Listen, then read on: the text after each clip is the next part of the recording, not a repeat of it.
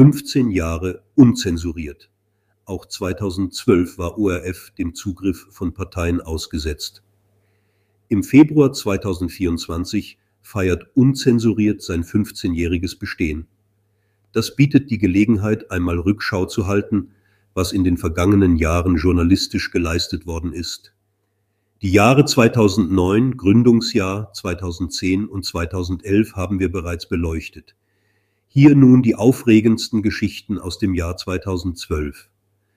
Die Unabhängigkeit des ORF, wie sie ein Verfassungsgesetz aus dem Jahr 1977 vorsieht, ist nach Ansicht der Initiative Mehrheitswahlrecht und Demokratiereform nach wie vor nicht erfüllt. Zu diesem Ergebnis kam die Initiative in ihrem aktuellen Demokratiebericht 2012. Der ORF ist auch 2012 dem Zugriff von Parteien und Regierungen ausgesetzt, hieß es darin. Kurt Bergmann, ehemaliger ÖVP-Politiker, ORF-Stiftungsrat und einer der Vertreter der Initiative, hoffte auf eine baldige ORF-Reform. Er gehörte jener Arbeitsgruppe an, die sich im Bundeskanzleramt mit einer Verkleinerung der ORF-Gremien befasst hat. Negativ vermerkte der Demokratiebericht zum ORF außerdem, dass von 35 ORF-Stiftungsräten nach wie vor nur vier als politisch unabhängig gelten, die Parteien durch die Abschaffung des geheimen Wahlrechts im obersten Aufsichtsgremium die Kontrolle über das Abstimmungsverhalten ihrer Vertreter haben sich Stiftungsräte Weisungen in den Parteigremien holen, Landeshauptleute ihr Anhörungsrecht bei der Bestellung von Landesdirektoren mit Mitbestimmung verwechseln, Parteisekretariate Druck bei Personalentscheidungen machen und die Mitglieder der Medienbehörde Com Austria von der Regierung bestellt werden, die Inseratenaffäre um Kanzler Werner Feimann und Staatssekretär Josef Ostermeier, beide SPÖ, und das neue Medientransparenzgesetz hatten den Meinungskauf in den Zeitungen zumindest erschwert. Unzensuriert berichtete, weshalb Visionäre in der SPÖ-Zentrale in der Löwelstraße nun einen Strategiewechsel verfolgten.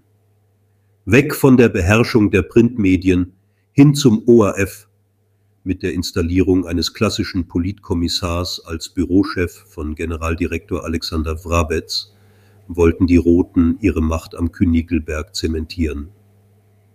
Ausgerechnet SPÖ-Medienstaatssekretär Ostermeier wies in der Presse Vorwürfe zurück, wonach Nico Pelinka als Abgesandter der SPÖ künftig den ORF und dessen Berichterstattung nach den Vorstellungen der Kanzlerpartei steuern solle.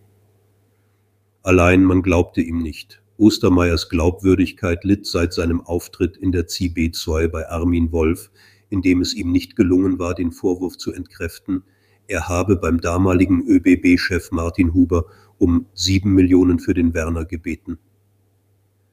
Das Geld sollte angeblich für den Meinungskauf, also Inseratenschaltungen in Zeitungen verwendet werden, um Feimann eine gute Presse zu bescheren. Der Wiener Kooperationsball sollte am 27. Jänner 2012 letztmals in der Hofburg stattfinden. Die Betriebsgesellschaft fasste diesen Entschluss, nachdem der politische Druck immer größer geworden war. Auf dem Ball trafen einander Jahr für Jahr Leistungsträger der Gesellschaft. Auf der Straße kämpfte der zivilgesellschaftliche Mob mit politischer Unterstützung. Mit folgender knappen Erklärung glaubte die Hofburg Betriebsgesellschaft sich der Sorgen um den WKR-Ball, der zu den Wiener Nobelbällen gehört und seit 1967 Bestandteil des Hofburg-Ballkalenders ist, entledigen zu können. Aufgrund der aktuellen politischen und medialen Dimension, welche die Abhaltung des WKR-Balles in den letzten Jahren angenommen hat, beschließt die Wiener Hofburg Kongresszentrum Betriebs GmbH für den Korporationsball nach der Ballsaison 2012 nicht mehr als Veranstaltungsstätte zur Verfügung zu stehen.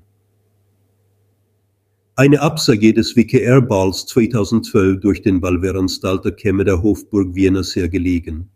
Schön, dass der frühere WKR-Ball, der jetzt Akademiker Ball heißt, allen Unkenrufen zum Trotz auch heuer wieder ein friedliches Fest in der Hofburg feiern konnte, auch wenn die österreichische Hochschülerschaft dazu aufgerufen hatte, den Burschenschaften das Tanzbein zu brechen. Aktuelle Nachrichten zum Lesen finden Sie auf unzensuriert.at oder unzensuriert.de.